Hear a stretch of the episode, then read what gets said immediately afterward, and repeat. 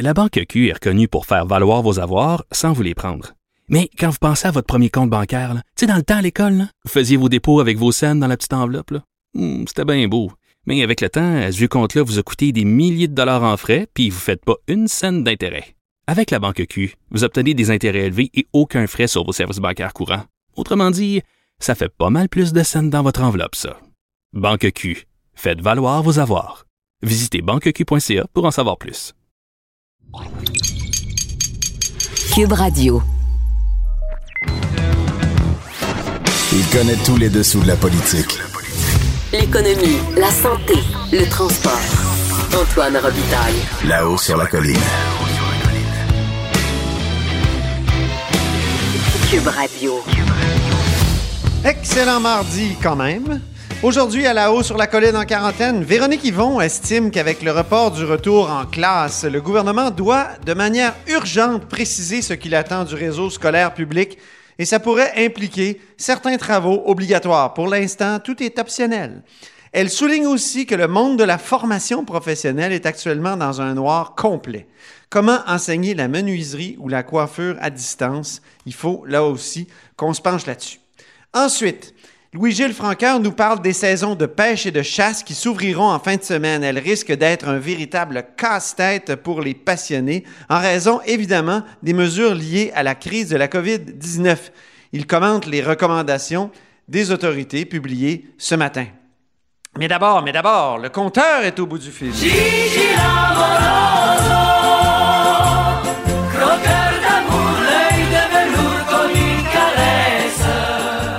Bonjour Jean-François Gibault. Bonjour Antoine. Notre compteur et accessoirement directeur de la recherche à QMI. Parlons du pétrole, le prix du pétrole qui s'effondre, qui a même un prix négatif. Je n'ai jamais vu ça, c'est sans précédent. Alors, euh, pourquoi quand on va à la pompe, là, euh, pourquoi c'est pas gratuit? Ah, pourquoi c'est pas gratuit? Ben, parce que comme toute chose qui serait euh, qui est trop beau, ben souvent c'est pas vrai. à la pompe, quand on va remplir notre voiture, c'est pas gratuit. Ça coûte moins cher. Ça coûte beaucoup moins cher que ça a déjà coûté, puis ça pourrait baisser encore un peu, mais évidemment, c'est pas gratuit. Pourquoi c'est pas gratuit? Parce que, outre le pétrole brut, bien évidemment, ce pétrole-là, il faut le transporter, il faut le raffiner, euh, il faut que le dépanneur, la station de service qui vous le vende fasse leur profit, parce que euh, y a la, majorité des ponctions en taxes aussi qui s'ajoutent à ça. Donc, vous payez votre essence un peu moins cher, mais évidemment, on ne vous paye pas pour faire le plein de votre voiture. Par contre, pour ce qui est du brut, ça peut paraître étonnant, mais oui, euh, on affiche des prix négatifs. On a vu ça dans les marchés américains hier, euh, déjà l'explication est complètement autre. C'est-à-dire qu'il y a tout un, marché euh, à la fois spéculatif, mais à la fois de sécurisation d'approvisionnement euh, à grande échelle. Donc, ce que ça veut dire, par exemple, c'est que si vous êtes une compagnie aérienne et que vous brûlez énormément de kérosène, ben, vous allez vouloir sécuriser les prix à l'avance pour être capable de bien contrôler votre entreprise. Donc, vous allez signer à long terme avec un fournisseur et dire, moi, je m'engage dans un mois à acheter telle quantité de carburant à un prix bien défini. Et, c'est ça maintenant qui pose problème parce que ce qui arrive, c'est qu'il y a des gens comme ça qui avaient planifié des achats de carburant pensant que l'économie, évidemment, se comporterait normalement. Et là, soudainement, tout arrête. Il n'y a plus de consommation, il y a moins de transport, il y a moins de demandes. Et là, on se met à stocker, stocker, stocker. Puis finalement, on n'a plus les moyens de stocker. Alors, qu'est-ce qu'on fait? On ne peut plus prendre livraison des quantités qu'on avait réservées. Et c'est là qu'il y a des personnes comme ça au niveau industriel, au niveau commercial, qui vont commencer à dire, écoutez, moi, je me suis engagé par contrat à prendre une livraison d'une quantité très importante de carburant à telle date. Euh, je suis prêt à payer la personne qui va accepter d'en prendre livraison à ma place, parce que souvent, c'est le moins pire des mots, parce que dans les contrats, si la personne refuse de prendre livraison, évidemment, il y a des clauses qui s'appliquent pour dédommager le vendeur. Alors, la personne essaie de trouver quelqu'un qui va lui charger un prix qui est en bas de la pénalité qui serait exerçable pour ne pas prendre euh, la livraison euh, des, des, quantités de carburant à échéance du contrat comme il est prévu. Et c'est là qu'on se met à avoir des gens qui disent, bon, ben moi, là, je serais prêt à payer quand même assez cher pour que quelqu'un me débarrasse de mon contrat. Et c'est là qu'on voit l'apparition des prix négatifs. Mais là, on n'est pas dans une dynamique qui est celle de monsieur, madame, tout le monde qui va remplir sa voiture, évidemment, à la station-service. Mais pour le Québec euh, et pour l'Alberta, ça a des impacts, là, cette, cet effondrement du, prix-là. Euh, l'économie ben, de l'Alberta, c'est catastrophique, mais est-ce qu'il s'en tirerait mieux avec un, oléoduc, comme euh, Jason Kenney a semblé le dire? Ben, c'est-à-dire que les, le problème avec l'Alberta, c'est qu'ils ont fait à croire à leurs citoyens que la relance de l'Alberta, qui allait déjà mal avant la crise, là, que la relance de l'Alberta euh, pouvait reposer sur une croissance du marché du pétrole puis une augmentation des prix. Bon, c'est dur de se tromper plus que ça.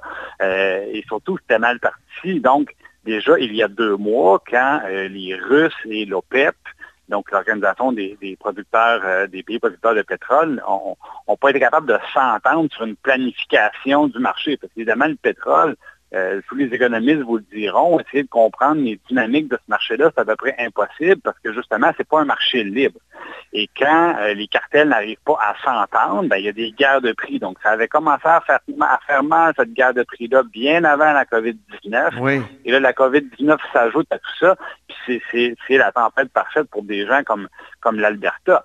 Et là, eux, évidemment, c'est qu'ils ont des problèmes de prix, alors oui, un oléoduc à plus long terme, mais à court terme, il faut être bien conscient d'une chose, à toutes les fois qu'ils vendent un baril, ils perdent de l'argent parce que produire du pétrole en Alberta, ça ne coûte pas le même prix que produire du pétrole en Arabie saoudite ou au Koweït. Il y a des endroits comme ça où on est capable de produire des barils de pétrole à moins de 10 le baril, alors que mhm. dans l'Ouest canadien, au contraire, si, quand on n'est pas capable de vendre le, prix du baril de pétrole au-dessus de 30 ben, on, on roule à perte. Donc, dans ce cas-ci, en vendre plus à court terme, c'est pas une solution. Ça peut être une solution à long terme, parce que ce qui arrive, c'est que l'impossibilité qu'on a de vendre notre pétrole sur plusieurs marchés, ça limite la concurrence. Et comme il y a moins de concurrence, ben, les prix sont toujours un peu inférieurs euh, au cours du pétrole qui s'échange à, New York, au Texas ou le pétrole de la mer du Nord.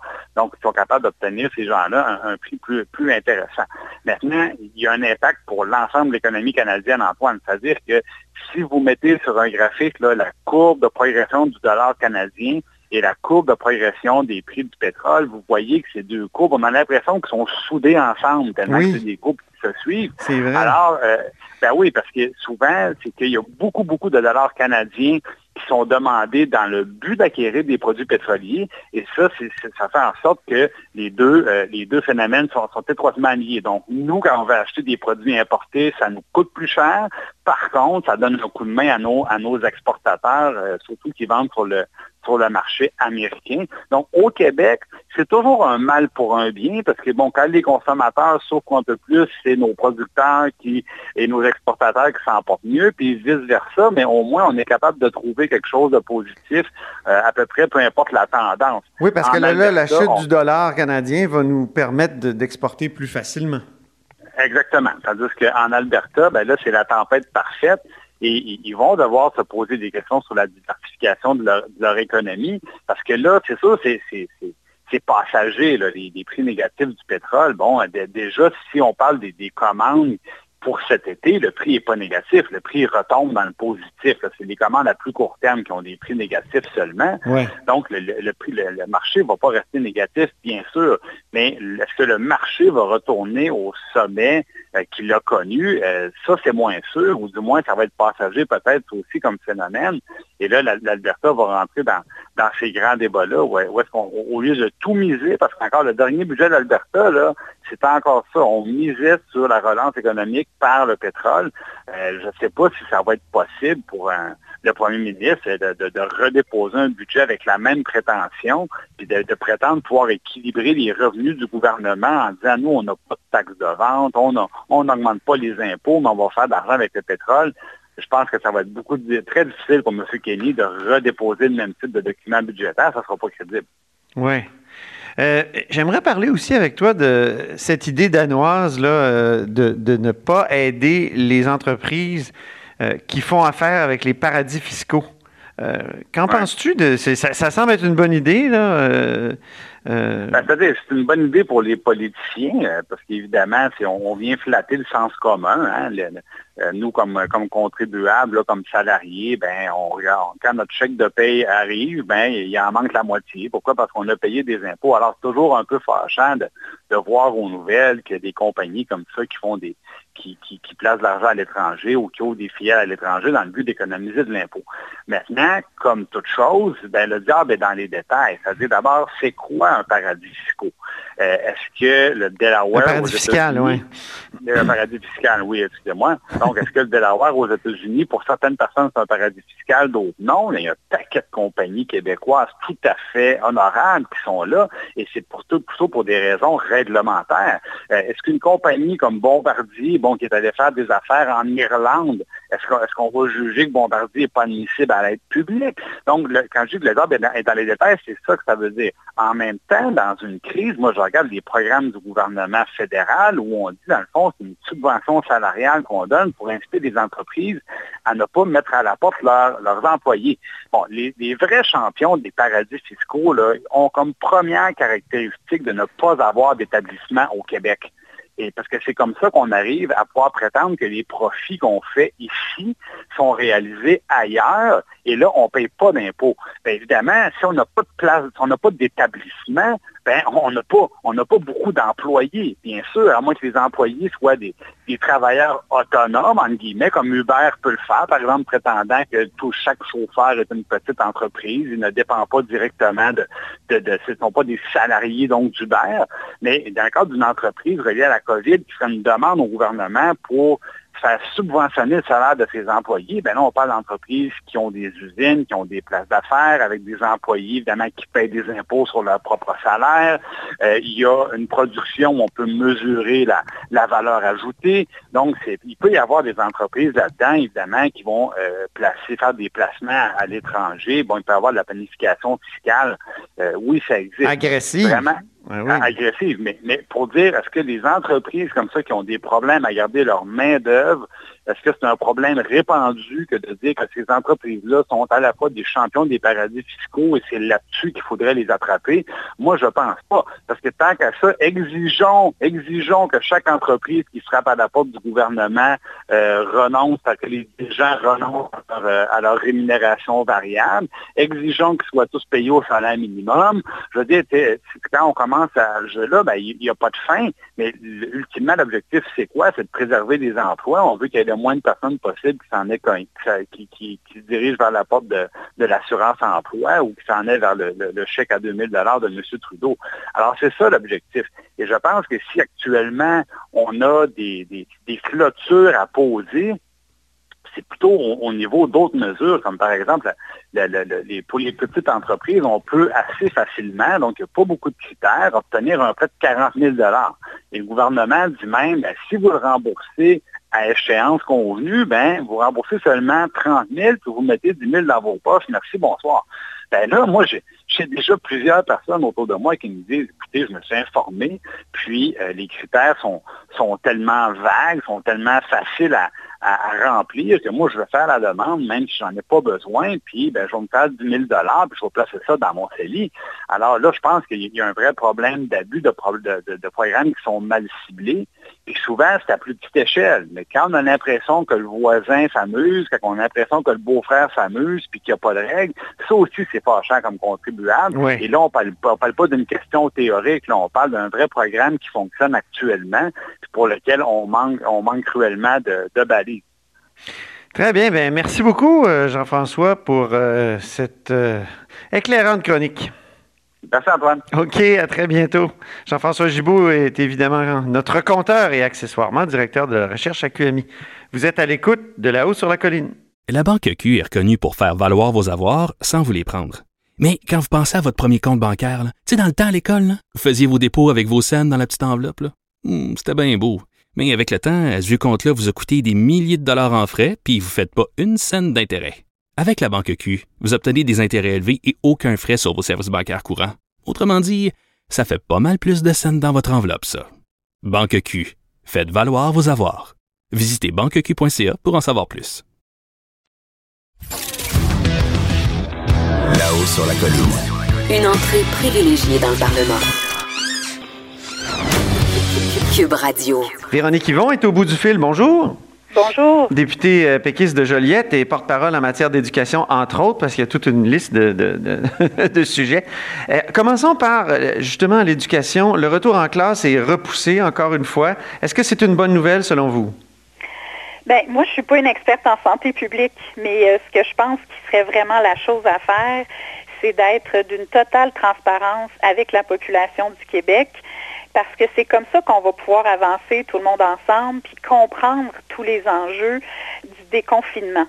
Et euh, je pense que les scénarios de déconfinement devraient être rendus publics avec toutes les questions euh, de l'immunisation communautaire, avec toutes les questions des stratégies qui vont être mises de l'avant lorsqu'on va commencer à déconfiner, notamment évidemment pour les écoles, les mesures de protection, la flexibilité qui va pouvoir être mise de l'avant, les stratégies, les éléments de santé publique qui conditionnent euh, ces, ces décisions-là.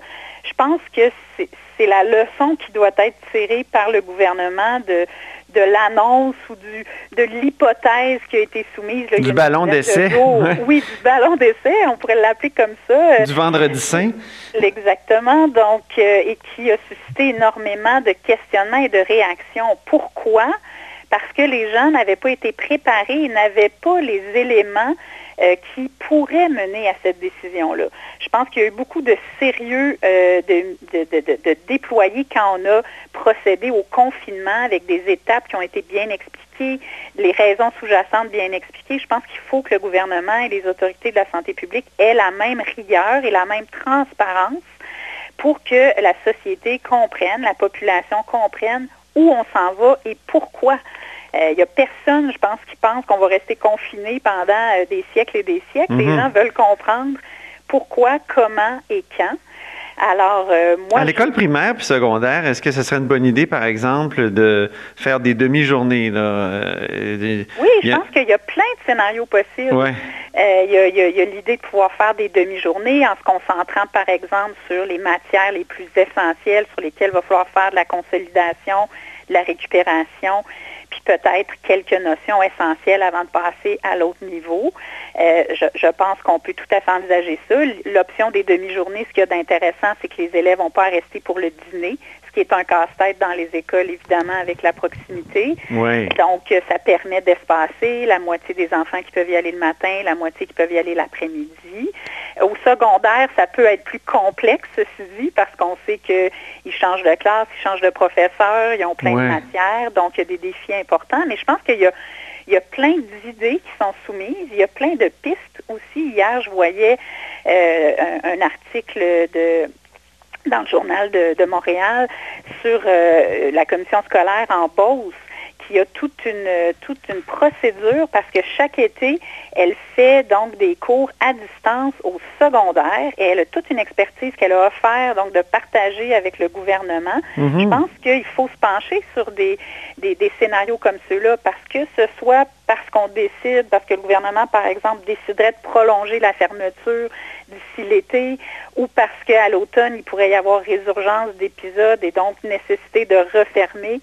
C'est important de se, de se préparer à Oui. d'avoir des scénarios. On est en retard peut-être par rapport à, à l'Ontario pour ce qui est de, de l'enseignement en ligne euh, au, au niveau inférieur? Oui, ben en Ontario, ils ont vraiment l'air d'avoir une approche euh, très unifiée, euh, très proactive pour, pour l'enseignement. Et je pense que c'était une chose quand on pensait que les écoles allaient fermer pendant deux semaines, puis ensuite quelques semaines supplémentaires, d'avoir peut-être une approche moins uniforme. Mais là, si le gouvernement décide de prolonger la fermeture ou si on s'attend à de possibles épisodes de fermeture à l'automne, c'est Mm. sûr qu'il va falloir qu'il y ait une stratégie. Parce que pour l'instant, moi, j'ai l'impression qu'on est en relâche COVID, là, parce que les travaux sont optionnels. Puis, euh, il me semble Ouais, que ben, quand c'est fait- optionnel, moi, si je dis à mes, si je dis à mes enfants, là, ils sont, c'est des jeunes adultes, mais si je disais euh, nettoyer ta chambre ou viens faire la vaisselle, c'est optionnel. Ben, c'est évident qu'ils viendraient pas. C'est sûr qu'il y a beaucoup de parents qui, je pense, font peut-être comme moi, puis quand on soit la liste des, travaux, on ne met pas en exergue avec des flashs lumineux optionnels. Donc, on essaye de montrer qu'il faut faire les choses. C'est ça. Euh, et évidemment, euh, en ce moment, je pense que il va falloir que les, choses soient beaucoup plus claires, beaucoup plus uniformes et qu'il y ait un soutien euh, pour les enfants. Donc, il faudrait qu'il y ait des travaux comme obligatoires, Véronique Yvon?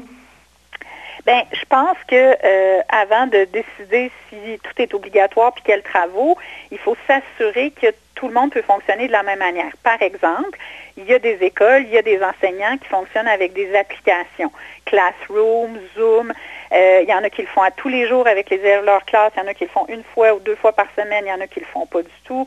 Il y en a qui envoient des documents par la poste. En ce moment, il n'y a pas d'uniformité. Et là, s'il y a une prolongation de la fermeture, c'est évident que ça va urger qu'il euh, puisse y avoir euh, une, uniformisation, des attentes qui soient signifiées. Évidemment, oui, qu'on passe en mode enseignement nécessaire, mais encore faut-il fournir les, outils. Il y a plein de familles qui n'ont pas d'ordinateur, il y a plein de familles qui n'ont pas de tablette. Ça, ça me surprend parce que les, chiffres, par exemple, de, d'un, institut de, recherche là, que, dont j'ai oublié le nom, euh, c'était que 98% des foyers québécois avaient accès à l'Internet. c'est ça, accès à l'Internet. Le CIFRIO, voilà. C'est le CIFRIO qui a déterminé ça. Accès à l'Internet, c'est une chose. Est-ce que vous avez accès à Internet euh, puis que vous avez un téléphone dans votre maison ou vous avez un ordinateur sur lequel les enfants peuvent travailler faire euh, de la communication en ligne avec leurs enseignants. Moi, je dois vous dire que juste à mon cégep, oui, ça. à Joliette, il y a eu euh, nécessité, parce que les travaux ont repris, de fournir plusieurs centaines de tablettes ou ordinateurs à des étudiants qui n'en avaient pas. Donc, euh, ce n'est pas tout le monde qui est pourvu en soutien informatique euh, en ce moment et euh, il, y a des, il y a des endroits où les familles n'ont pas ça. La connexion Internet, ça, c'est tout un enjeu et je ne vous dirais pas que 98% ont accès parce que juste dans ma région, il y a beaucoup de gens qui ont des défis dans différents villages. Là, puis on n'est pas à 10 heures de la métropole. On est à une heure, une heure et demie. Ben oui, c'est ça.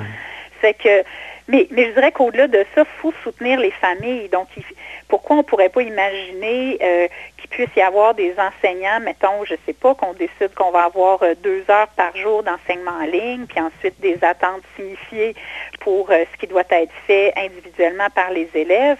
Pourquoi il ne pourrait pas y avoir sur la même forme qu'à l'école, on peut avoir des séances de récupération, bien, de la récupération en ligne sur différents sujets dans une semaine donnée par des, enseignants, par des orthopédagogues.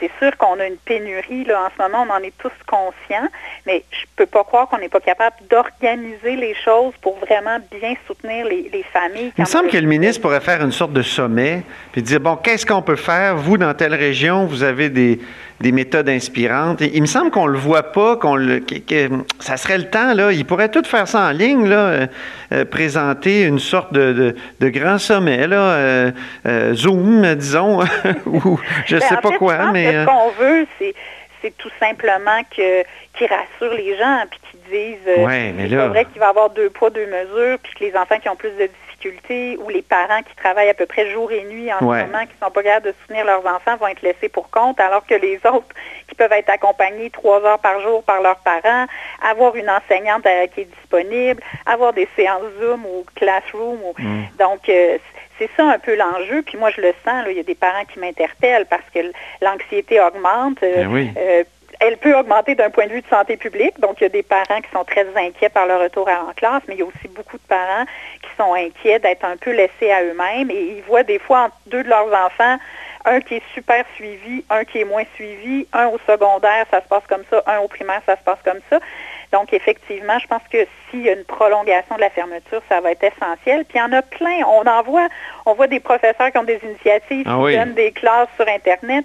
On voit la Beauce qui a son programme pour le secondaire. Donc, je suis convaincue que, le ministère doit être en train de plancher, puis que le ministre doit être en, train de plancher là-dessus, assurément, parce que c'est quelque chose qui va devenir essentiel. Il y a beaucoup d'angles morts en éducation. On parle souvent de, des sujets qu'on vient d'aborder, mais euh, on oublie euh, la formation professionnelle, euh, les, les, les, hein, la menuiserie, ça se fait pas à distance. Là. C'est la formation professionnelle. Je suis vraiment heureuse que vous en parliez. Oui. Parce qu'ils sont complètement dans le noir. Les étudiants sont extrêmement inquiets.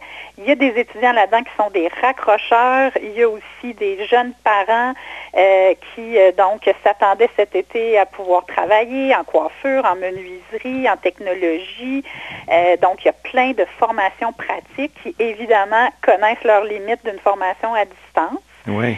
Et donc, ils sont supposés avoir des nouvelles plus précises pour la semaine prochaine. Mais euh, moi, j'ai fait un petit appel à tous sur ma page Facebook pour qu'on m'explique la réalité, parce que je recevais beaucoup de, gens qui me disaient qu'ils étaient inquiets. Puis effectivement, c'est qu'il y en a à qui il restait quelques, quelques dizaines d'heures de stage à faire pour pouvoir graduer. Là, ils ne savent pas ce qui va advenir. Les enseignements ne peuvent pas se faire. Qu'est-ce que vous proposez, vous, euh, Véronique? Ben moi, je pense qu'il faudrait être capable de, mettre en place des mesures de distanciation sociale en permettant donc que ces activités-là puissent reprendre, qu'elles puissent être vues euh, potentiellement comme des activités prioritaires. Je veux dire, on a ouvert les pépinières, on a ouvert les chantiers de construction euh, pour les gens qui doivent avoir des formations techniques. Euh, professionnelles et techniques. Je pense qu'on doit se mettre en mode pensons en dehors de la boîte, puis imaginons est-ce qu'on est capable de faire justement des demi-journées, euh, prévoir tels étudiants qui viennent de telle heure à telle heure pour permettre la distanciation dans les ateliers. Euh, sinon, est-ce qu'il va y avoir une tolérance pour continuer cet été puis que ces stages-là puissent se faire en collaboration avec des employeurs? Je pense qu'il faut vraiment réfléchir parce que l'autre chose qu'on oublie, c'est que la formation professionnelle, les, écoles sont financées à la sanction. Donc, elles sont financées selon le nombre d'élèves qui sont sanctionnés. Alors là, s'il y a des retards dans la sanction, si on ne peut pas donner la sanction parce que les exercices pratiques et les formations pratiques ne sont pas données, on va avoir un, réel problème aussi de financement. Ben. Donc, euh, il y a beaucoup, euh, oui, d'angles morts. Dernière euh, question est très importante, puis je, peux, je pense qu'on peut considérer ça comme un angle mort. Les enfants lourdement handicapés. Habituellement, les parents ont des, des mesures de soutien et de répit. Évidemment, avec la COVID-19, c'est plus possible. Vous voulez aborder le sujet, Véronique? Oui, parce que je pense que c'est un enjeu réel de santé publique et de la santé publique, oui, c'est d'éviter euh, la contamination et on en est tous très conscients, mais de s'assurer de la santé mentale des familles qui sont particulièrement vulnérables qui vivent de la détresse particulièrement importante en ce moment. Je pense que c'est un enjeu de santé publique qui devrait être prioritaire. Euh, en ce moment, ce qu'on voit évidemment, c'est que les enfants ne vont pas à l'école. Euh, ils n'ont pas euh, le suivi qu'ils pouvaient avoir, par exemple, en ayant des, gens significatifs dans leur suivi à l'école, des, techniciens en éducation spécialisée. On, les suivis à distance, au téléphone, disons que ça a des limites avec des enfants qui ont un un trouble grave du spectre de l'autisme ou un handicap physique sévère ou intellectuel sévère. Et donc, les parents, en ce moment, ont leurs enfants 7 jours sur 7, 24 heures par eh jour. Ils n'ont plus non plus aucun répit. Souvent, les parents qui ont des enfants lourdement handicapés vont avoir, par exemple, une fin de semaine de répit aux deux ou trois semaines ou une fois par mois. Ils vont avoir quelques heures euh, pendant la semaine. En ce moment, c'est possible que des gens puissent venir à votre domicile dans certains cas, mais le, le hic, c'est que les parents, eux, n'ont nulle part où aller ils ne peuvent pas aller nulle part. Et si vous restez chez vous, même si quelqu'un vient vous donner un coup de main une demi-journée par semaine, votre enfant, il va venir euh, vous voir, puis vous pourrez Est-ce que vous en avez parlé à Marilyn Picard, là, qui est députée de Soulanges euh, de la Coalition Avenir Québec et qui elle-même a beaucoup milité pour euh, les ben, enfants handicapés? Oui, elle a une grande sensibilité. Moi, je parle au ministre Carman. OK. Et donc, moi, ma demande, c'est vraiment qu'on puisse déconfiner euh, et permettre qu'il puisse y avoir du répit d'offert avec les mesures de distanciation sociale dans les organismes qui peuvent offrir ça, en les soutenant davantage, en leur permettant d'engager plus de gens. Pourquoi on ne pourrait pas utiliser certaines salles dans les centres de réadaptation en déficience physique et intellectuelle qui euh, sont adaptés, certains gymnases dans les écoles qui ne sont pas occupés, parce que oui, ça va prendre du 1 à 1, euh, mais il faut penser à ces parents-là euh, ou si on ne peut que venir à domicile, est-ce qu'on ne peut pas envisager qu'on pourrait, par exemple, leur payer euh, quelques heures à l'hôtel pour qu'ils puissent vraiment décompresser, qu'ils puissent écouter un film? En ce moment, ils peuvent aller nulle part. Ils ne peuvent pas dire je vais aller magasiner, je vais aller au cinéma, je vais aller chez mes parents, je vais aller dans ma famille. Donc, ils sont confinés chez eux. Alors, c'est extrêmement difficile et je sens le niveau de détresse là, depuis la semaine dernière augmenter d'un cran. Puis je pense que ça, c'est il y a sûrement beaucoup de, bonne volonté, mais je pense que c'est important que la santé publique entende ce C'est un vrai casse-tête, hein, par exemple? C'est un vrai casse-tête. Un énorme casse-tête. La solution n'est vraiment pas euh, évidente. Mais si on permet à des services de garde d'être ouverts pour les enfants des travailleurs de services essentiels, et je comprends qu'on va annoncer prochainement qu'on va élargir fort probablement cette ouverture-là, je ne peux pas croire que pour les enfants lourdement handicapés, on ne peut pas avoir des scénarios pour permettre quelques heures par semaine, ne serait-ce que quelques heures par semaine, qu'il puisse y avoir un suivi un à un qui serait gagnant-gagnant, gagnant pour les enfants et gagnant pour les parents de pouvoir avoir un peu de répit. Très bien, mais merci beaucoup, Véronique Yvon. Merci de votre intérêt. Qui est député de Péquis de Joliette, je le rappelle, et porte-parole en matière d'éducation. Vous êtes à l'écoute de là-haut sur la colline. La Banque Q est reconnue pour faire valoir vos avoirs sans vous les prendre. Mais quand vous pensez à votre premier compte bancaire, tu sais, dans le temps à l'école, vous faisiez vos dépôts avec vos scènes dans la petite enveloppe. Hmm, c'était bien beau. Mais avec le temps, ce vieux compte-là vous a coûté des milliers de dollars en frais, puis vous ne faites pas une scène d'intérêt. Avec la banque Q, vous obtenez des intérêts élevés et aucun frais sur vos services bancaires courants. Autrement dit, ça fait pas mal plus de scènes dans votre enveloppe, ça. Banque Q, faites valoir vos avoirs. Visitez banqueq.ca pour en savoir plus. Louis-Gilles Francaire. Pour que l'écologie soit considérée comme une priorité. Le seul environnementaliste capable de confondre les climato-sceptiques.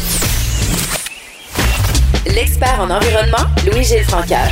Au bout du fil, il y a l'environnementaliste paradoxal, comme je l'appelle, Louis-Gilles Francaire, qui est journaliste en environnement, évidemment. Bonjour, Louis-Gilles. Bonjour Antoine. Notre chroniqueur environnement. Donc, euh, samedi s'ouvre officiellement la saison de la pêche et de la chasse au dindon.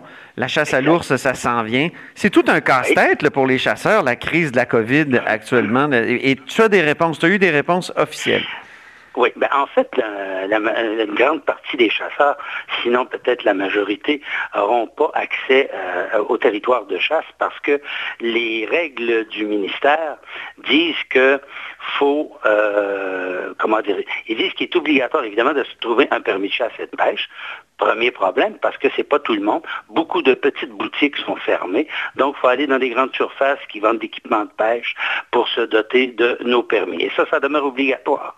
Et en plus, les, les gardes-chasse ont été désignés il y a 48 heures comme service essentiel. Donc, les, gardes, les agents de conservation de la faune sont tous retournés sur le terrain depuis euh, aujourd'hui euh, et donc euh, seront à pied d'œuvre sur le fleuve Saint-Laurent et partout à travers le Québec dès la fin de semaine prochaine, alors que débute effectivement la chasse au dindon et la pêche un peu partout. Mais bon, la pêche, ça va être difficile parce que D'abord, ce n'est pas tous les lacs qui sont ouverts. Deuxièmement, c'est que le gouvernement dit que les, chasseurs et les pêcheurs doivent toujours éviter de se déplacer d'une région ou d'une ville à l'autre, sauf en cas de nécessité. Et là, le, communiqué du ministère qui a été émis hier soir, pardon, précise qu'il faut euh, les déplacements liés aux loisirs ne sont pas considérés comme nécessaires. Ainsi, les chasseurs et piégeurs doivent pratiquer leur activité auprès de leur résidence principale dans le respect des lois et des règlements.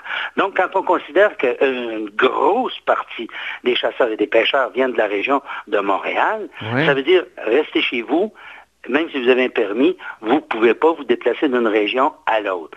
Et en plus, si vous pêchez dans la même région que vous êtes, par exemple un pêcheur qui déciderait d'aller pêcher dans la rivière des Prairies, dans le fleuve Saint-Laurent, eh bien, on lui dit interdiction de se rassembler à l'intérieur ou à l'extérieur. Donc, si vous avez un chalet au bord de l'eau, si vous avez si vous voulez aller avec les copains à la pêche, vous ne pouvez pas vous regrouper. Ouais, Euh, on c'est ça. accepte évidemment que, mettons, le papa, la maman et les enfants soient ensemble. Ça, c'est la même famille. Au fond, c'est un peu les mêmes règles de distanciation physique qu'on trouve euh, depuis plusieurs semaines en vigueur. Il y a aussi euh, la nécessité de maintenir en tout temps une distance de 2 mètres. Et là, on précise, c'est intéressant, pas de camping. Pardon encore, mon Dieu, qu'est-ce qui m'arrive ce matin? C'est pas la camping sur- COVID-19, j'espère, Louis-Gilles? Non, c'est le café qui était trop fort. Ah oui? pas de camping dans les zones d'exploitation contrôlées. Bon, si on dit qu'il n'y a pas de camping, on ne dit pas qu'il n'y a pas de fréquentation. Donc, c'est comme si on laissait une porte entrouverte pour les EC. Maintenant, on précise par contre que oui. les- ça, c'est un autre communiqué qui vient du ministère des Ressources naturelles.